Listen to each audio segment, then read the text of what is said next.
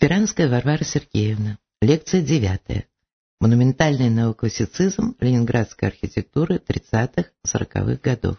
Глубинные классические основы Петербурга-Ленинграда, позволяющие соотнести его прошлое и настоящее с общеевропейской культурой, вместе с тем уникальность и своеобразие облика города во многом сопряжены с архитектурой. В памяти возникает высказывание великого зодчего современности Людвига Мисс Ван дер Роя – Архитектура – это воля эпохи, перенесенная в пространство. Задуманный в начале XVIII столетия волей Петра как военная столица, Санкт-Петербург уже к концу века обретает черты величественной простоты и ясности, гармонии и порядка, свойственные классицизму. Осмысление ордера как меры архитектуры, стремление к гармонии сохранялось на всех этапах становления и развития русской классической школы последних десятилетий XVIII – начала XIX веков. Решительно поддерживает и закрепляет исторически сформировавшийся характер города, возникший на заре XX века, неоклассическое направление.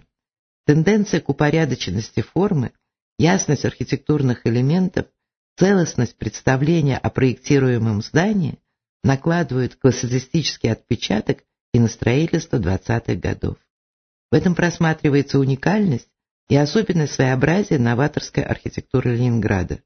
Строгая, полная суровой экспрессии и монументальной силы здания Дворца культуры имени Горького, Гегела и Кричевского признаны не только в отечественном архитектуроведении, но и в мировом сообществе образец раннего авангарда. На Всемирной выставке 1937 года его авторы были удостоены за это сооружение дипломом Гран-при. Вершиной ленинградского конструктивизма является построенный в начале 30-х годов Кировский райсовет Троцкого. Острота его динамической композиции заключается в сильных ритмах мощной 50-метровой башни и низкого протяженного корпуса, завершенного пластическим полукруглым объемом. Как и многие другие постройки эпохи конструктивизма, здание Кировского райсовета входит в золотой фонд советской архитектуры. Художественный образ первого жилого дома Ленсовета на набережной реки Карповки, Левинсона и Фомина формируется не только образом самой архитектуры, но и ее ближайшим окружением. Легкий изгиб неширокой реки спровоцировал рисунок плана и объемно-пространственное построение здания. В нем мощная внутренняя энергия, пластическая выразительность. В его артистичной композиции ощутимо полнозвучные монументальные аккорды. Жилой дом Ленсовета – выдающееся произведение позднего конструктивизма. Вместе с тем, это здание относит к первым попыткам серьезного использования классического наследия в области жилой архитектуры. В годы, о которых мы будем говорить сегодня, ленинградская архитектура, так же, как и все советское зодчество, переживала закат концепции авангарда. Конструктивизм уходил со сцены, но процесс изменения творческой направленности преломлялся в архитектурной практике зодчих Ленинграда со своими, можно сказать, мировоззренческими художественными особенностями. В этот период окончательно складывается сильная школа, наследующая заветы и культуру маститых архитекторов с революционной практикой. Иван Александрович Фомина, Белогруда, Щуко, обозначаются лидеры Троцкий, Левинсон, Фомин. Подтверждение положения этой позиции мы продемонстрируем цитатой архитектора Юрия Ивановича Курбатова. Он пишет, они идут своими путями к классицизму, при этом у каждого из них свои истоки, свои пристрастия. Так Левинсон и Игорь Фомин ориентируются на конструктивизм и на работу Агюста Пере. Я добавлю, французский архитектор первой половины XX века Агюст Пере сочетал в своем творчестве достижения строительных технологий, ардеко и монументальный ордер. Продолжим цитату от Курбатова. Троцкий на работы Ивана Фомина, Владимира Щуко, на романтизм Пиранези. Среди ведущих архитекторов 30-40-х годов следует назвать имена Бурышкина, Баручева, Гигелла, Ильина, Катонина, Лангбарда, Никольского, Лансере, Мунца, Оля, Рубаненко, Симонова, Тверского, Кидекеля, Евейна и многих других. Именно они становятся ключевыми фигурами предвоенного архитектурного десятилетия. Их работы – ориентированные на концепцию монументальности, которую требовала эпоха, отразили поиск устойчивого компромисса между рациональностью конструктивизма и универсальными законами классической архитектуры. Диапазон их профессиональной деятельности был необычайно широк. Разработка новых типов городского пространства, возведение зданий культурного и административного назначения, промышленных построек, внедрение новых способов строительства жилья. Но главными пока еще оставались проблемы, характеризующие противостояние творческих позиций, статьи, выступления, дискуссии, публиковавшиеся в архитектурной периодике 30-х годов, позволяют проследить профессиональные взгляды зодчих тех лет, свидетельствующие о творческой обстановке, в которых складывались их воззрения, дают возможность в некоторой степени приблизиться к пониманию феномена ленинградской архитектуры до военного десятилетия. На изломе 20-х и 30-х годов один из талантливейших ленинградских зодчих Никольский пишет «Мы, архитекторы, живя в 20-м столетии, перед лицом жизни, ушедшей далеко вперед и продолжающей свое гигантское продвижение, мы, убогие в своей оскопленной традиционности, должны надевать на наше творение маски. Может быть, совершенные, может быть, идеальные по своей законченности и тонкой продуманности, но маски. Что касается меня, я не нахожу больше сил участвовать в архитектурном маскараде, как бы красив он ни был. Я хочу видеть лицо подлинной жизни, лицо современности. Это слова лидера ленинградского конструктивизма, полемически заостренные в открытом письме, датирующемся 1929 годом к другому большому мастеру архитектуры Ивану Александровичу Фомину, стойкому последователю неоклассицизма, эти слова могут служить образцом гипотетического диалога между автономией художника и диктатурой власти, обратившей вскоре сложность художественных процессов в универсальный для всех видов искусства стереотип метода социалистического реализма. В творчестве Александра Сергеевича Никольского, темпераментного, остро воспринимающего жизнь художника, ярко сказались особенности становления советской архитектуры. Он принадлежал к первому поколению советских зодчих, получивших образование еще в дореволюционной России в Институте гражданских инженеров. После его окончания изучал архитектуру памятников Италии, Равенны, Венеции, Милана. Его учителем был талантливый мастер рационального модерна Косяков. Если в первые послеоктябрьские годы искание новых форм Никольского шло по линии революционного романтизма и символизма, то последующие характерны его преданностью конструктивизму. Из осуществленных проектов – Помимо жилого массива на Тракторной улице, наиболее известна первая школа, построенная в советский период в Ленинграде, открытая к 10-й годовщине Октябрьской революции. Это было в 1925-1927 годы.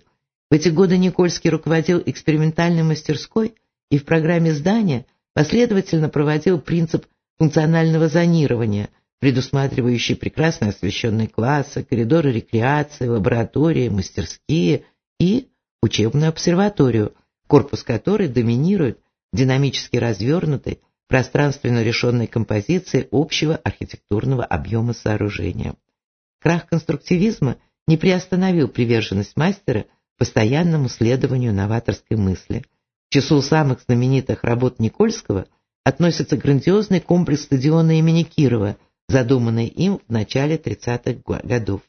Стадион располагался в северо-западной части города, на Крестовском острове, в непосредственной близости от Финского залива.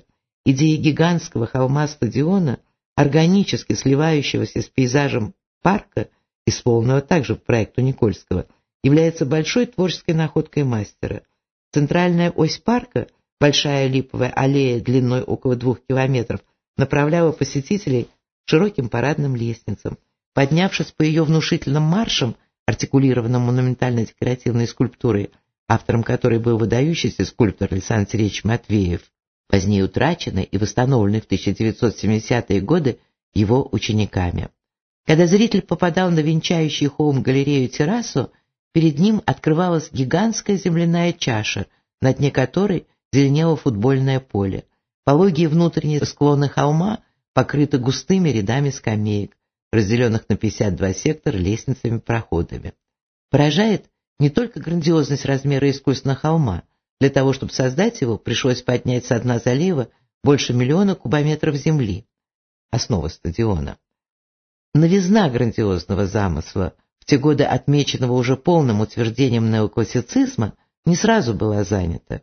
Да и проект Никольского не, не был реализован полностью. О неосуществленных элементах проекта пишет архитектор Юрий Иванович Курбатов. Уникальной должна была стать и архитектурная составляющая стадиона, гигантская башня-колонна, галерея на верхней отметке холма, примыкающий к стадиону парк, входная площадь, окруженная 16 башнями-компанилами. К концу 40-х годов, когда неоклассицизм в архитектуре утвердился полностью, эта выдающаяся работа Никольского еще не раз, об этом пишет Юрий Иванович Курбатов, подвергалась нападкам как формалистическая, и стадион годами не функционировал. Но в 50-е годы, в связи с очередными процессами перестройки в советской архитектуре и возобладавшими тенденциями функционализма, стадион продолжил свое достойное существование. В 2006 году было принято решение о его коренной реконструкции. Международный архитектурный конкурс на тему «Новый футбольный стадион в западной части Крестовского острова Санкт-Петербурга» по существу положил начало его разрушения. Тема, которая ненадолго увела нас от вопросов эволюции архитектуры 30-40-х годов, чрезвычайно актуальна для нашего времени – Историческое значение памятников архитектуры 30-50-х годов сегодня бесспорно.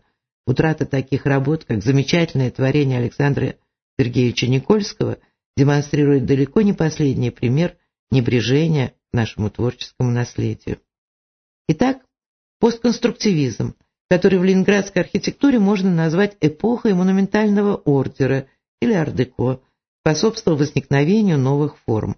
Обратим с вами внимание – на справедливое утверждение исследователей, отмечающих, что в эти годы частью архитекторов конструктивизм рассматривался в первую очередь не как набор стилевых приемов, но как методологическая основа, база многих более поздних архитектурных явлений. То есть конструктивизм стал проектным методом, который, я цитирую, помогал сначала вычленить, а затем встроить элементы и композиционные приемы архитектурного прошлого – практику 30-х, создавая органичный синтез авангарда и наследия в проектах конструктивизма.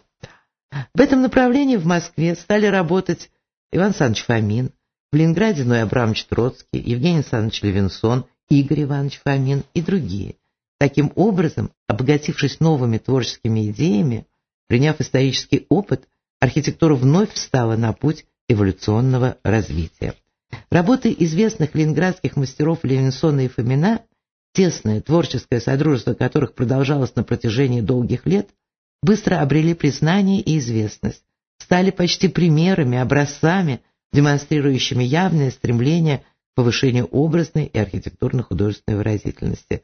Одной из таких значимых построек, созданных в этот период, стал жилой дом на Петровской набережной, проектированный в 1938 году. Интересно, что еще в 1931 эти же архитекторы предполагали построить на том же месте здание гостиницы «Интурист», в котором в полной мере проявила себя стилистика конструктивизма. В 1938 году, не отказавшись полностью от авангардных методов архитектуры, они приняли для себя новые законы, апеллирующие к монументальности. Окончательным результатом их творческих исканий был переход к интегрирующим архитектурным приемам и формам. Они обратились к поиску выразительности архитектурного образа путем прорисовки спокойного, уравновешенного фасада здания упрощенным гигантским ордером, организованным рядом пилонов, в простенках которых артистически разыгрывается тема оконных проемов, обогащенных элементами ордерной архитектуры. Так зримо преломились творчество Ленсона и Фомина идеи эпохи, положив начало их яркой художественной деятельности в новом направлении. Я хочу лишний раз заметить, что Игорь Иванович Фомин был отцом Ивана Александровича Фомина, академика, классика неоклассицистической архитектуры. Его творческое содружество с Евгением Адольфовичем Левинсоном было действительно и актом, и примером долголетнего творческого содружества. Бесспорно, что одним из самых значительных, как по своему архитектурно-художественному облику, так и по своему функциональному значению, стал проект здания Дома Советов. В его архитектуре был наглядно доказан положительный эффект совместного использования новых и старых архитектурных тенденций и течений. Отметим, что генеральный план развития Ленинграда середины 30-х годов, который разрабатывался под руководством главного архитектора города Ильина, предусматривал интенсивное развитие города в южном направлении.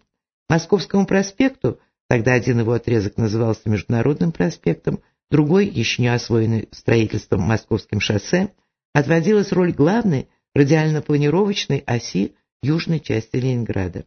Сюда же, по мысли авторов генерального плана, предстояло перенести новый пролетарский, общественный и жилой центр, противопоставленный старому, исторически сложившемуся, но логически связанный с ним целостную градостроительную систему. Эта идея, правомерная и психологически оправданная в логике культуры 30-х годов, получила серьезно проработанную проектную основу. Новый центр проектировался с большим размахом, закладывались крупномасштабные площади, широкие магистрали, основная роль отводилась площади перед Домом Советов. Нам придется еще раз отвлечься и отметить, что время первых послереволюционных лет почти не отразилось на общем облике проекта. Активное строительство развернулось на нем лишь с середины 30-х годов. Возводится пожарная часть, архитектор Бурышкин, затем Дом культуры имени Капранова, архитектор Рейсман, Дом культуры имени Ильича, архитектор Димков. В начале 30-х годов строится здание Московского районного совета э, Игоря Ивановича Фомина, Даугуля и Серебровского. Именно 30-е годы стали временем интенсивного формирования проспекта. Была не только определена площадь у Дома Советов, но и получил законченность участок проспекта трехкилометровой протяженности, а также заложен парк, названный впоследствии Парком Победы. В предвоенные годы Левинсон и Фомин запроектировали и построили дома вдоль уличного фронта Московского шоссе номера 145 и 147, монументальные, как того требовала роль этого участка города, с своеобразными двухчастными портиками, членящими фасад, что делало их рельефными и пластически выразительными. Эти жилые дома и заложили особый, парадный, несколько приподнятый характер застройки магистрали, неизменно сохраняемый на протяжении всей его дальнейшей истории формирования. Таким образом, Международный проспект и его продолжение Московское шоссе стали важнейшей композиционной осью новых районов города, зафиксировав мощное развитие лучевой структуры генерального плана в этом направлении. В марте 1936 года был проведен закрытый конкурс на проектирование Дома Советов. Особая важность рассматриваемого архитектурного объекта определила и соответствующий состав членов Совета жюри конкурса, в который вошли как партийные советские руководители, в том числе Жданов, так и известные архитекторы и строители, художники и скульпторы, то есть архитектурно-художественная элита города. В сентябре 1936 года было принято постановление Президиума Ленсовета, в котором были подведены итоги конкурса эскизных проектов. За основу дальнейшего проектирования Дома Советов был принят проект Ноя Абрамовича Троцкого.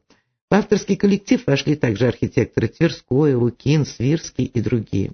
Строительство Дома Советов велось очень быстрыми темпами, хотя и часто тормозилось ввиду сложности производства технических работ. Поскольку к июлю 1941 года его возведение еще не было завершено, строительство на годы Великой Отечественной войны законсервировали. Объемно-планировочная структура здания Дома Советов, разработки которой под руководством Троцкого были привлечены лучшие, наиболее талантливые архитекторы Ленинграда, убедительно и наглядно доказывала преимущество использования новой архитектуры, возникшей на стыке двух архитектурно-художественных направлений – конструктивизма с его стремлением к функциональной продуманности объемов и неоклассицизма, привносившего в новое зодчество силу образного выражения. Безусловно, на первых этапах художественной разработки проекта в оценке архитектуры Троцкого не было единства.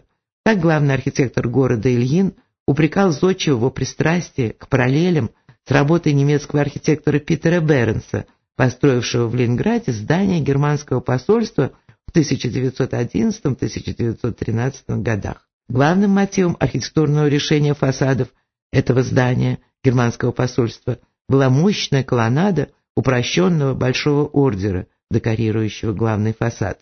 Для объективности надо сказать, и сегодня эта точка зрения уже является признанной, что так называемое веренсианство оказало существенное влияние на работы Ивана Александровича Фомина и на творчество многих ленинградских архитекторов 30-х годов. В реализованном замысле Дома Советов парадности и монументальности его внешнего облика безусловно отразились общие господствующие тенденции архитектуры 30-х годов, которые столь убедительно проявились для нас в панораме московского строительства этих же лет. Но очевидно характерные, можно сказать, региональные особенности ленинградского зодчества, которые проявились в творческом замысле Троцкого. Композиции здания нашли отражение особенности петербургского классицизма, в четком выделении основного объема, в уравновешенности, гармонии фланкирующих частей. Мощный, с 14 колоннами портал главного фасада завершен широким барельефным фризом. Его автор – скульптор Томский. Над ним в центре возвышается скульптурное изображение государственного герба, исполненное Крестовским. Особенно выразителен задний фасад, восточный, с его полукруглым цилиндрическим объемом. В целом, предвоенная застройка Московского проспекта, дополненная архитектурой послевоенного неоклассицизма, формировала уникальный архитектурный ансамбль крупнейшей магистрали современного города. Преемственность архитектурного наследия, соединенная с новыми архитектурными тенденциями и течениями, характеризует строительство всех новых районов массовой застройки не только на Московском проспекте, но и в районах Автова, Малой Охты и Щемиловки. Их планировочно-строительная структура базируется уже не на архитектуре отдельного дома, а на современной организации целого квартала, основными чертами которой стала периметральная застройка и рациональное решение внутреннего пространства. Так, территория Кировского завода входит крупнейший архитектурный комплекс юго-запада Ленинграда, Автово. В конце 30-х годов в Автово было построено три жилых квартала. Архитекторы Оль, Белов, Каменский и другие. Архитектура домов была довольно скромная, упрощающая и геометризирующая язык неоклассицизма. Но она одновременно призывала как к единству, так и к разнообразию.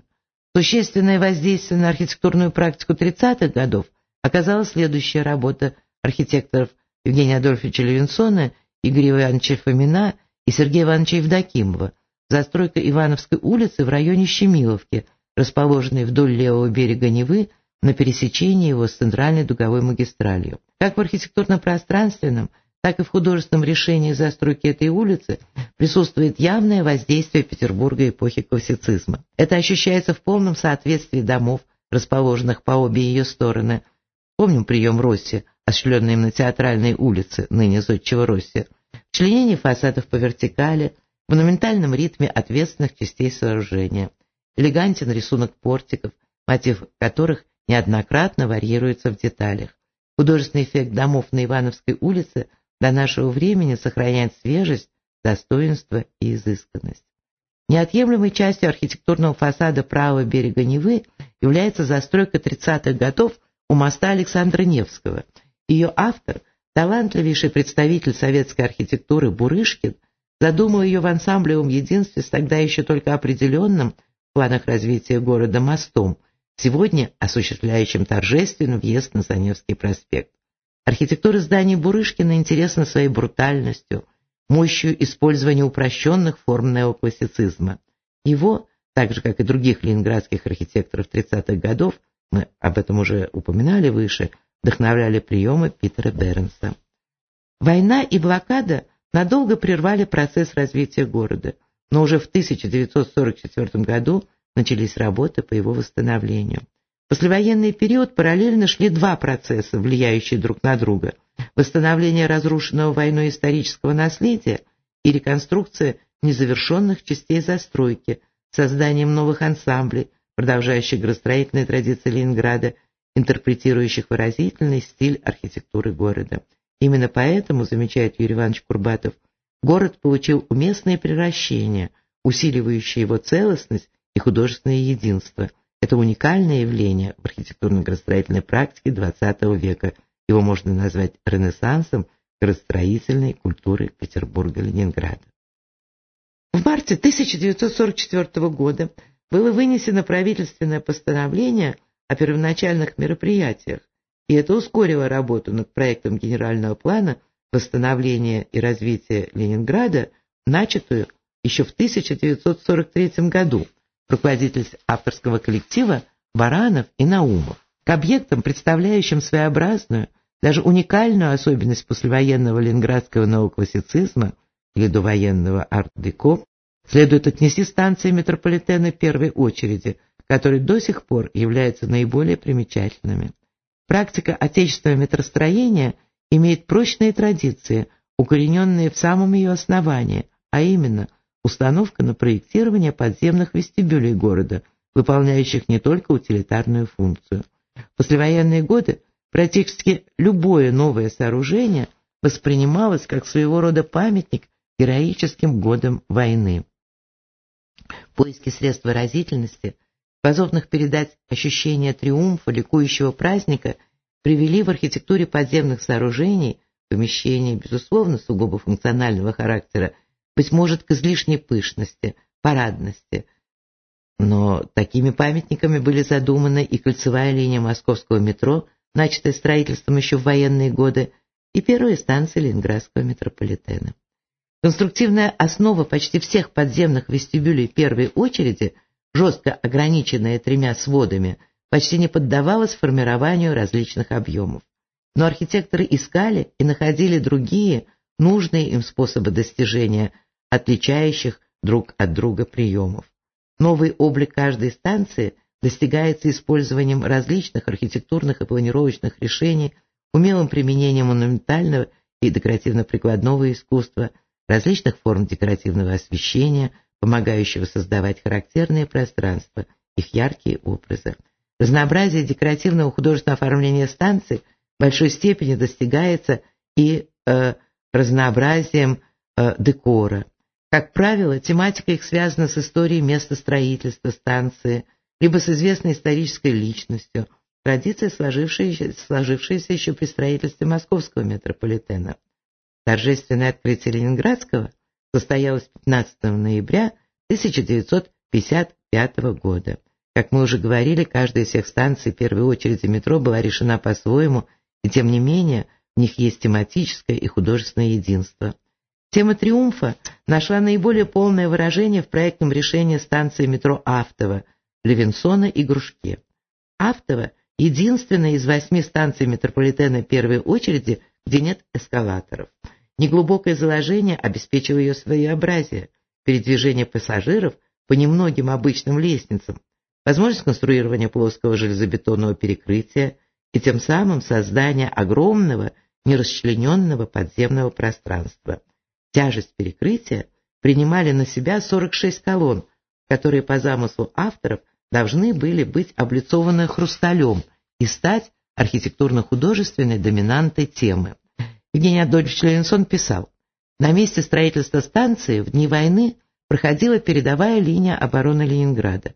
Казалось, что может быть лучшим выразителем победы, как сверкающие ряды колонн, ведущие к мозаичному панно матери Родины. К сожалению, из 46 колонн облицовать удалось не хрусталем, а специально изготовленным прессованным стеклом только 16 колонн. Остальные 30 были покрыты искусственным мрамором. Высокими архитектурно-художественными достоинствами обладает и одна из станций первой очереди, Пушкинская, архитектора Поляков и Петров. Весь ее облик пронизан ощущением легкости и гармонии. В оформлении интерьера использованы колонны и пилястры дорического ордера. Ощущение подлинности усиливается превосходной скульптурой фигуры Пушкина, автор Михаил Константинович Никушин, установленная на фоне ярко освещенного живописного пейзажа. Роспись посвящена дорогой поэта теме царского села. И время строительства, и принятая в Ленинграде вслед за московской практикой традиция тематической трактовки каждой станции не могла не повлиять на формирование общности установок близостью образных решений. И все-таки Каждый из авторов искал свое прочтение темы, свою трактовку, связанную прежде всего с особенностями историко-культурной и градостроительной ситуации. В поисках образа станции метро Нарская архитекторы Васильев, Гальдгор, Спиранский огромную роль сыграли знаменитые Нарские ворота, великолепный памятник архитектуры XIX века.